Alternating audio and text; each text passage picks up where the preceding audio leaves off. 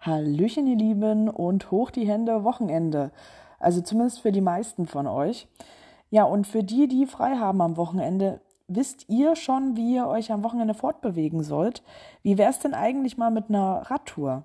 Ja, sagt euch zum Beispiel Bikepacking etwas? Wenn nicht, dann schaut doch einfach mal bei unserem aktuellen Blogbeitrag Bikepacking Geocaching mit Fahrrad vorbei und holt euch hilfreiche Tipps ab.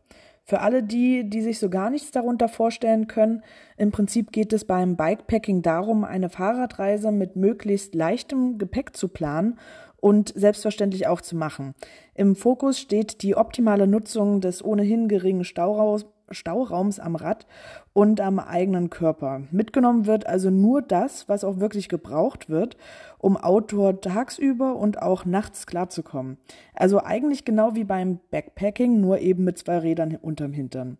Und genauso lässt es sich dann auch mit unserem geliebten Hobby verbinden, denn für eine Geocaching-Tour benötigt man in der Regel ja ebenfalls eher weniger Equipment, also natürlich außer bei Geocaches mit einer hohen Schwierigkeits- oder Geländewertung. Da kann dann auch mal schweres Gerät nötig sein, aber vielleicht sucht man sich dann für eine Bikepacking-Tour dann doch eher leichtere Caches raus, für deren Entdeckung man halt nicht unbedingt ein Schlauchboot oder eine schwere Kletterausrüstung benötigt. Also auch hier ist Minimalismus angesagt. Und ja, jetzt wünsche ich euch viel Spaß beim Plan eurer Tour und sagt bis bald im Wald oder eben auf einer Radtour. Ein schönes Wochenende.